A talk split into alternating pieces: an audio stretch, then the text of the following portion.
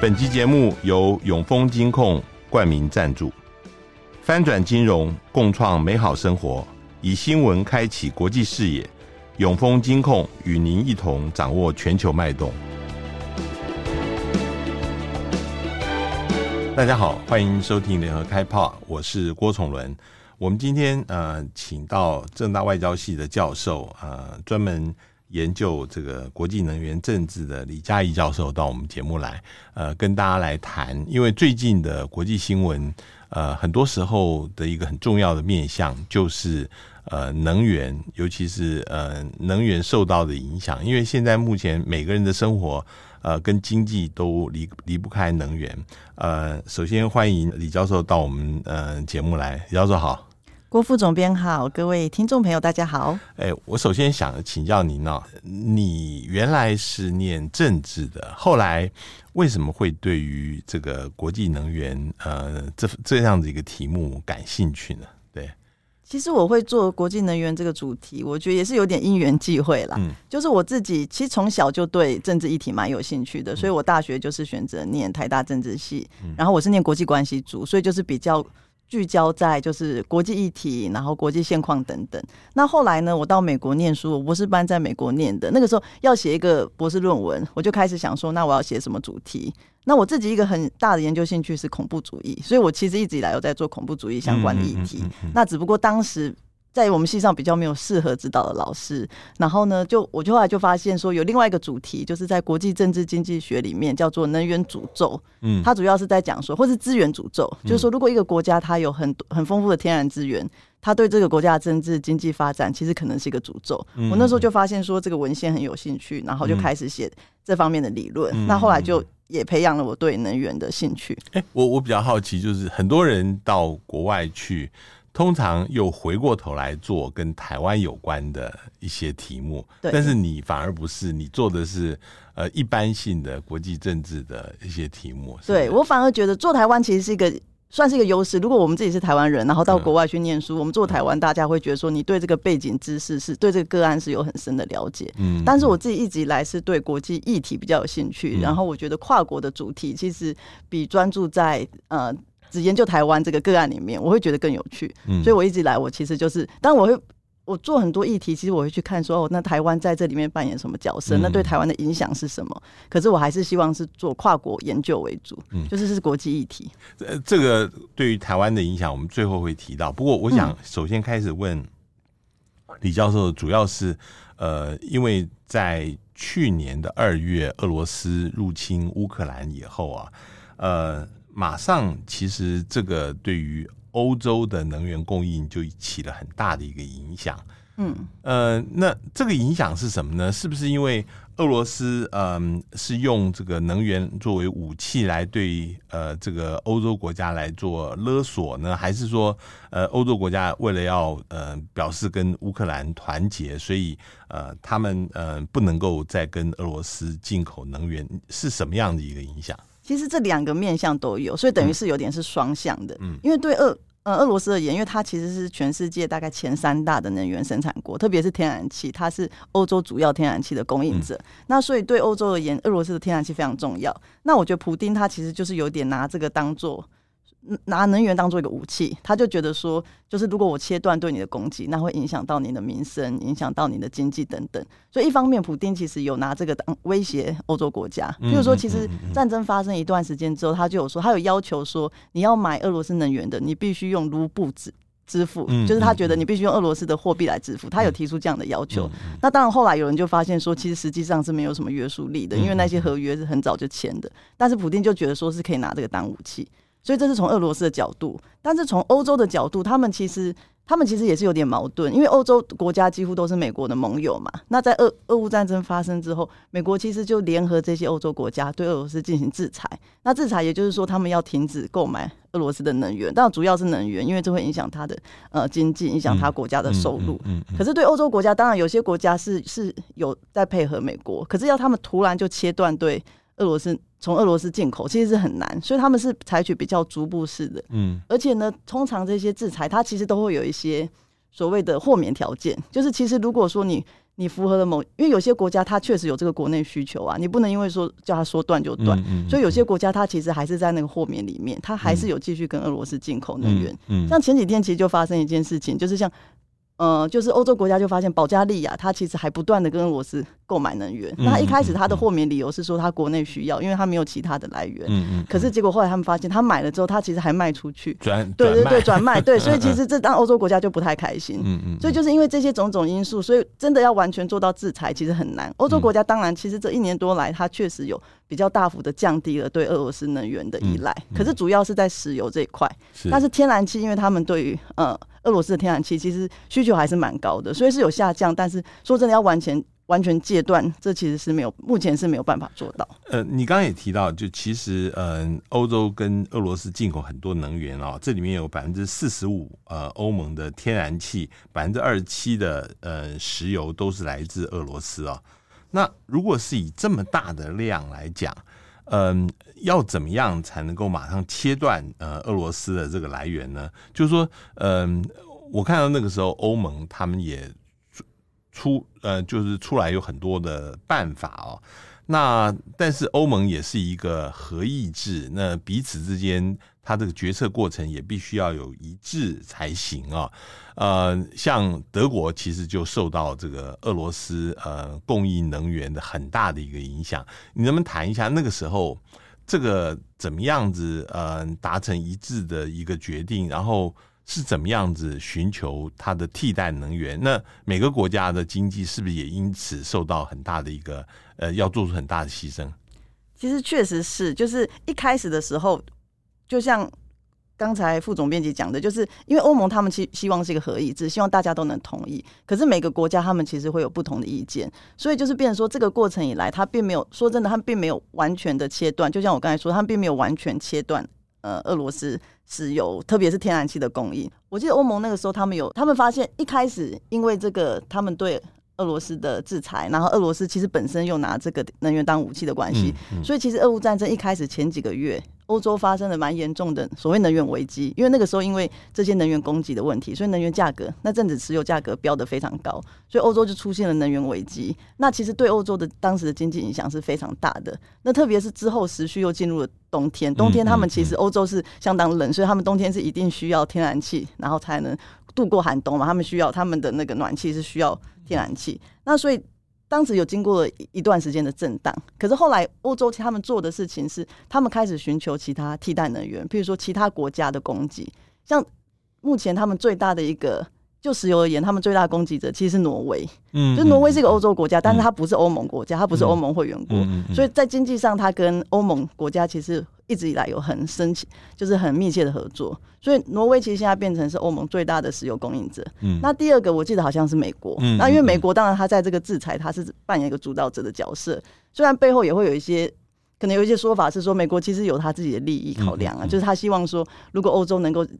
变得是跟他们进口，像是液态天然气，然后跟他们进口石油，那就会减低对俄罗斯的依赖。那我觉得这个确实有可能，美国也有他们自己经济战略的考量，所以美国现在也是他们一大重要的那个能源的来源。然后还有其他一些。欧洲其实也开始找一些，就是往南看，就是譬如说北呃北非的阿尔及利亚，然后非洲奈及利亚等等，所以他们开始一个做法是他们去寻求替代呃替代的国家。嗯，那另外一个很重要的做法是他们寻求替代能源，也就是说发展再生能源。嗯，其实欧洲一直以来在再生能源都算是做的相对比较领先的国家。那所以有些国家他们本来就已经开始在进行能源转型。嗯，那因为这个事件，俄乌是俄乌战争，然后对。俄罗斯造成就是对俄罗斯制裁造成的能源危机，所以其实特别是德国，德国是里面算是冲击最大的，嗯，所以他们就更加速他们的能源转型。那当然，国内其实是一定有一些阵痛啦，因为譬如说去年就是因为这样。欧洲很多国家，他们的电费就飙高，能源的价格飙高，所以就造成人民很不满嘛。人因为这直接影响到他们的荷包，影响到人民的生计，所以当然是一定有一段阵痛时期。可是有些人就觉得说，这其实某种程度它是一个好事，它让欧洲国家它就加速他们能源转型的脚步。他们其实他们现在绿能啊，或者是所谓再生能源的比例，其实是比去年是提高不少的。所以其实一方面来说，虽然是是一个危机，但是我觉得也是一个转机。嗯。那个时候，呃，国际新闻里面一个很很大的一个事情，就是原来是俄罗斯运送到呃西欧的重要的一个管线，就是北溪北溪一号、北溪二号啊。那个时候在那个呃海底被炸毁了啊，呃，就是至少炸断了。这个事情。嗯，在国际上面引起蛮多的讨论，也有一些阴谋论啊，究竟是谁做的，谁有这个动机？那嗯呃，也有人说这个其实呃，现在看起来应该是呃，主张要对呃俄罗斯持续制裁的，呃，他的目的是希望让这个欧洲呃从此以后再也不能够依赖俄罗斯的能源供应，这里面可能有美国，可能有乌克兰，你对这个事情怎么看呢？其实我觉得，就这点来讲，美国好像是确实有可能有这个动机，因为就如我刚才说的，美国其实它在这十几年来，因为页岩油革命的关系，美国其实已经是全球最大的石油生产国，嗯，然后也是全球最大的天然气生产国。现在美国等于是在这两个都是都是榜首的地位。那所以对美国而言，那俄罗斯其实大概就是第二名、第三名。那如果对美国美国而言能够取代俄罗斯原本。供应呃欧洲的这个角色，那确实在经济上是一个很大的利益。嗯，但是我是觉得不至于有这么阴谋论，就是我不会认为说北溪一号可能是、嗯、呃去是美国去后面去唆使的。嗯、其实最后好像最近的一些报告，就是我看华盛顿对对，最近华盛顿邮报的报道是说，好像后来说是乌克兰。那乌克兰其实是比较听，我觉得是比较有可能啦，因为最近其实乌克兰也有放出一些消息说他们他们因为目前乌。乌俄战争其实还是一直在拖延下去，还是其实都还没有结束。那到底最后会有怎么样的走向，我们也不知道。可是乌克兰就提出一个战术，说哦，他们其实可以针对俄罗斯的能源基础设施去攻击。那确实，因为俄罗斯是一个高度依赖能源的出口的国家。嗯嗯、那如果他真的这样做的话，那确实有可能对俄罗斯的经济，那对于他们国库的收入会造成一定程度的冲击。嗯、所以我觉得乌克兰虽然我不确定到底实际上的证据是什么，但是我觉得乌克兰确实是比较有可能，尤其是北溪一号，它是呃俄罗斯供给德国天然气最重要的一条管线嘛，还有一条是北溪二号，可是北对北溪二号其实并没有启用，而且当初。我就是有听我的以前教的德国学生说，就是当初要盖的时候，美国很生气，嗯、就是因为美国觉得德国不应该就是这么依赖俄罗斯，嗯、然后跟经济上跟俄罗斯这么友好。可是对于德国而言，因为天然气说真的，你用管线供应是最方便的。虽然现在有什么液态天然气，可是它其实是在基础设施上，它是要求是比较高的，因为你要有那个港口啊，要有接收站等等。所以当然对德国而言，这是一个。弥补他们能源需求最快的一个方式。嗯嗯、那现在当初就突然中断，那其实对德国的影响是很大的。嗯，嗯我我我想请教，就是除了呃，当然呃，欧洲是俄罗斯呃供应能源一个很重要的一个市场，但是俄罗斯呃，就像你说，现在是呃已经是第二号那个出产石油跟天然气的国家了，它也对全世界呃在供应这些能源哦。那美国的。呃，领导的制裁不只是限于欧洲地区，他也希望能够扩及到全世界。就针对俄罗斯来说，嗯、他们那时候提出的办法是控制，比如说呃，输送的这些油轮，甚至提高保险费的方式，乃至限制俄罗斯能够卖呃石油的价格，比如一桶只能卖六十块美金，这些。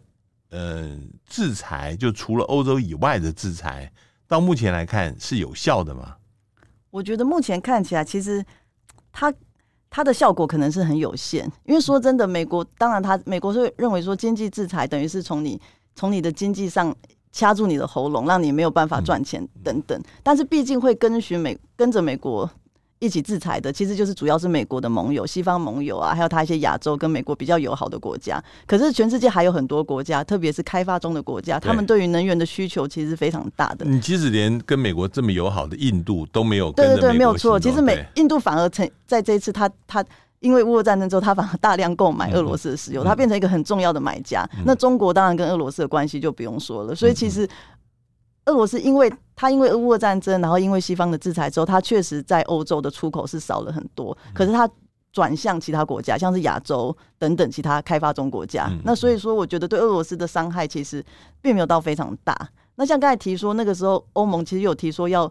设一个，因为后来就发现说制裁好像没有太大效果，所以就提说要用一个那个价格上限，就是呃对俄罗斯的石油。就是天然气啊、石油这些要有一个价格。可是欧盟欧盟自己他们本身其实就很难达到一个共识，所以我觉得这些手法，虽虽然说它可能是它它可能它设计有它的意义啦。如果真的成功执行是有道理，但是其实在这个全球的局势之下，我觉得很难，因为你没有办法真的联合所有国家一起来对抗一个国家嘛。像美国其实长期以来就是对伊朗也是有制裁，可是伊朗就大量卖石油到中国啊，所以伊朗其实还是赚很多钱。甚至像这次的那个哈马斯的攻击，大家觉得是伊朗在背后支持的，所以我觉得就是其实很难真的做到要要切断它的那个经济来源。嗯，我我我就你刚刚提到这个，嗯。这一次哈马斯攻击以色列引起的这个加萨战争哦，嗯、呃，现在你看这个事情，呃，会对于国际能源呃市场会造成什么样子的一个影响？那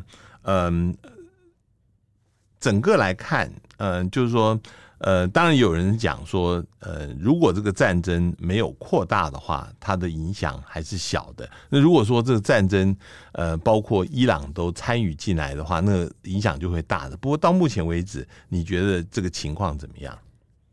到目前为止，我个人是觉得对全球能源市场的影响，我觉得不会到太大。嗯，我觉得跟乌俄战争那个时候比起来，冲击其实小很多。因为毕竟像以色列、巴勒斯坦，他们其实都并不是能源生产国嘛。那主要是他们的那个位置是在中东地区。那有些人拿这个对比一九七三年的石油危机，那一九七三年石油危机也是发生在。呃，以色列跟阿拉伯国家打仗之后，然后因为美国支持以色列，所以阿拉伯国家就起来禁运等等。可是那个时候是好多阿拉伯国家都一起参战。可是这次的情况其实并跟当时并不一样，就是阿拉伯国家当然他们是挺巴勒斯坦，可是以色列的军力说实在话已经是不可同日而语。所以其实大家并没有真正这个战事目前看起来并没有扩大的迹象，甚至其实国际很多压力是希望那个。以色列可以停火，所以我觉得是不至于对能源市场有什么太大影响。嗯、就是有一个说法是说，唯一有可能是说，如果战事真的扩大，譬如说波及到伊朗，那伊朗是一个还是一个全球很重要的石油输出国，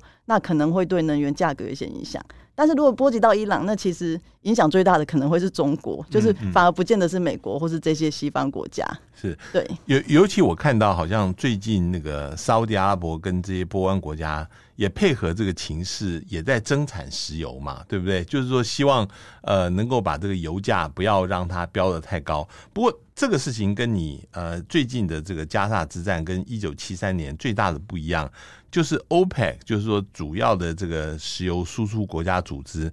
并没有像一九七三年那样子对于全球。呃，西方国家禁运，这一次还是如常的，并没有呃采取这个石油作为武器嘛，是不是？对，因为其实全球原油市场它已经在这几十年其实发生蛮大的转变，嗯嗯、像一九六零年代、一九七零年代那个时候，最主要的产油地点还是在中东，也就是 OPEC 石油输出国组织，他们其实掌握多数的石油输出，那所以那个时候他们可以因为石油禁运。而大幅度的影响到全球石油的价格，然后冲击西方国家的经济。可是现在说真的已经不一样了。像我刚才提到，过去其实因为页岩油页岩油革命的关系，其实大概过去十年以来，美国就已经是全球最大的石油生产国，最大天然气生产国。嗯嗯。所以在于全球是。呃，能源市场，OPEC 它其实已经没有任何的垄断力量。当然，他们比如说沙乌地阿拉伯，它其实现在还是全世界第二大石油生产国，所以他们的产量其实还是很重要。就是他们决定要增产减产，或者是联合 OPEC 国家一起，其实还是会影响到原油的价格。可是我觉得那个影响已经跟以前没有办法跟以前那个时代做比较，尤其美国现在是一个很关键的角色，所以我觉得现在石油市场的转变，其实会使得跟以前中东啊，或是阿拉伯国家他们的地位，呃。以前他们扮演重这么重要的角色，但是现在情况已经不太一样。嗯、我我我我希望能够呃，就是举两个，我也想请问请请教，一个是美国到目前为止虽然还是最大的石油消耗国，但是因为他自己。呃，产很多页岩油，所以它现在反而变成石油输出国了哈。这是一个。另外一个是中国大陆，它现在呃，因为经济活动越来越频繁，它现在已经变成石油的消耗国的第二位，也就是说，它进口非常多的这个这个原油跟能源。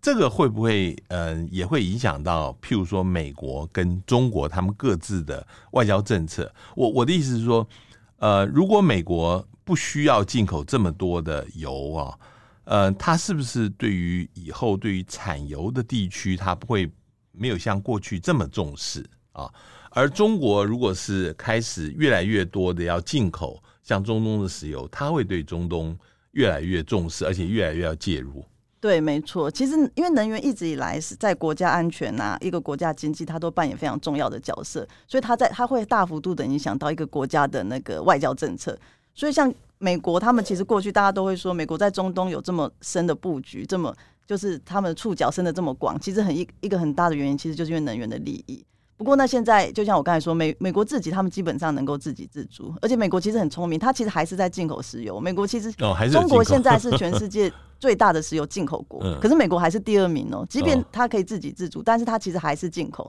那它一方面又可能想说，它自己生产石油，它的呃每一桶的成本会太高，宁可进口。对对对，所以它其实有很多战略上或是经济上的考量。所以美国其实我觉得美国也是很聪明，他们自己现在已经是主要的角色，但是它其实。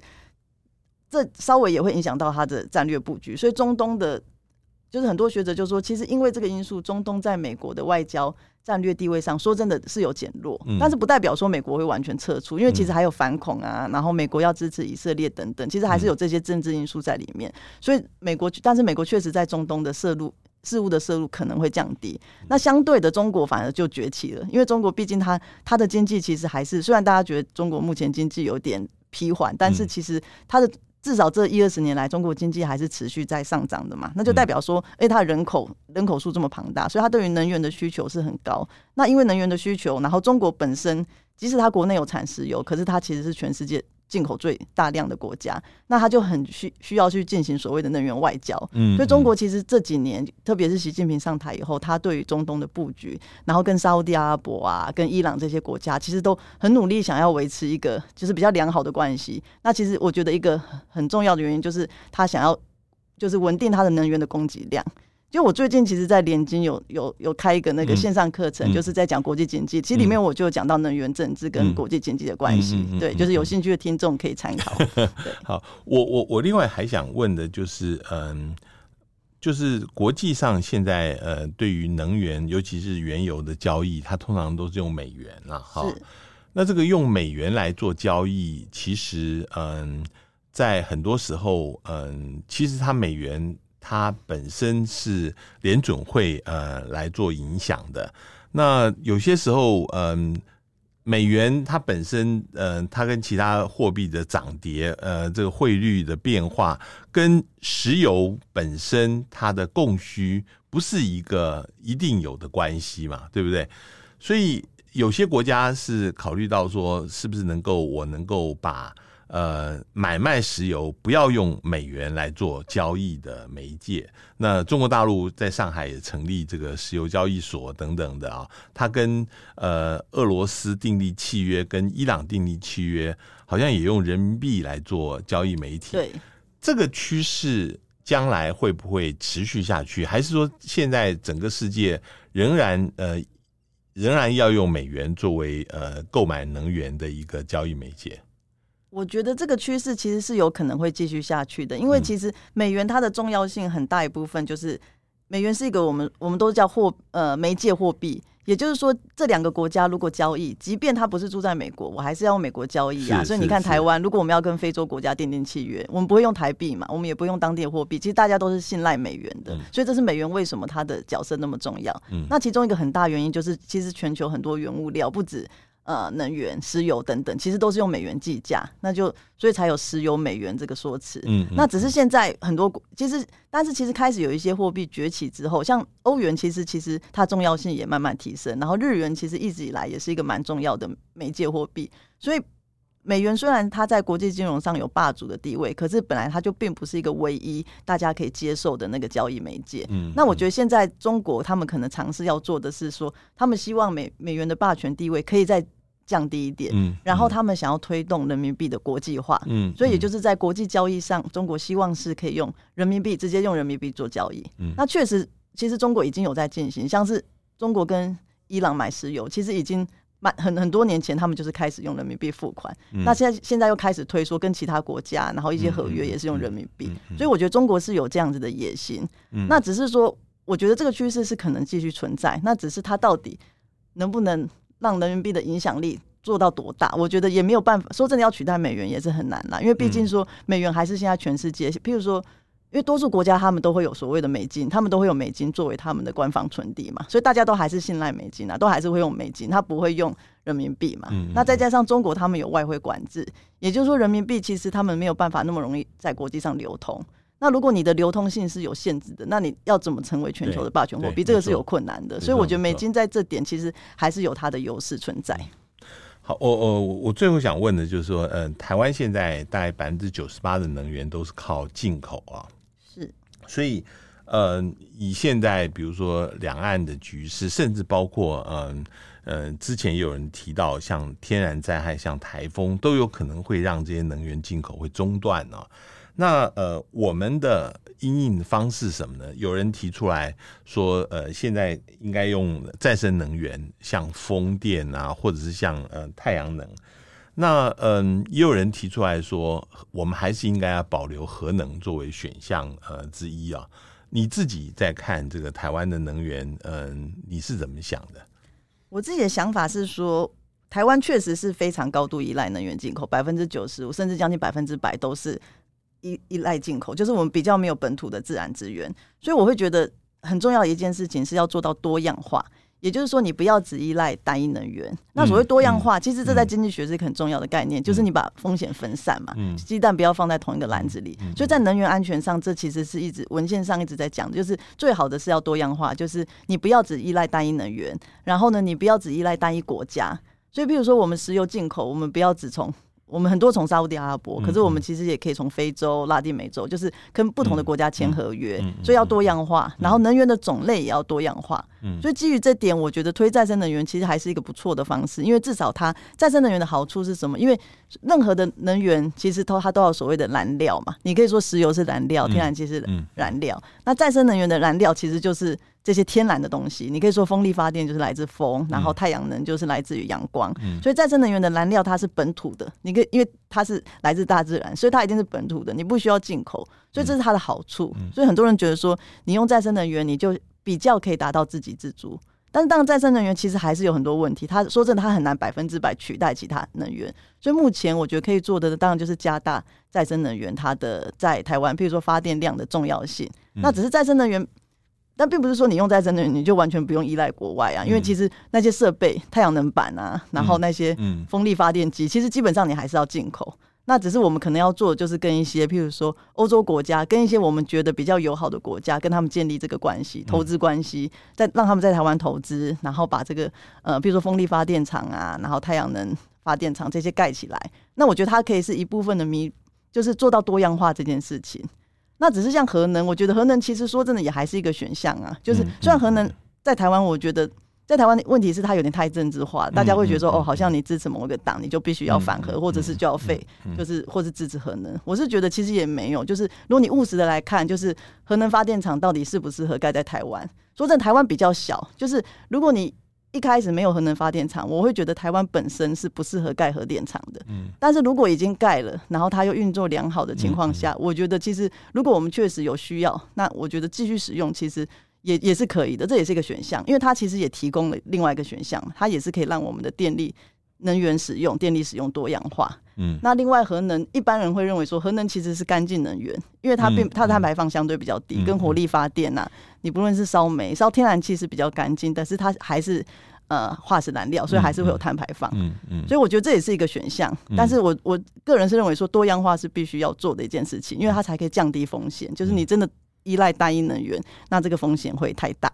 是，今天非常谢谢呃李佳仪教授跟我们来谈了，就是呃从他眼中看到的国际能源政治，这个是一个。非常有意思的话题，呃，希望将来还有机会。谢谢教授，好，谢谢，也谢谢各位听众收听，我们下次见。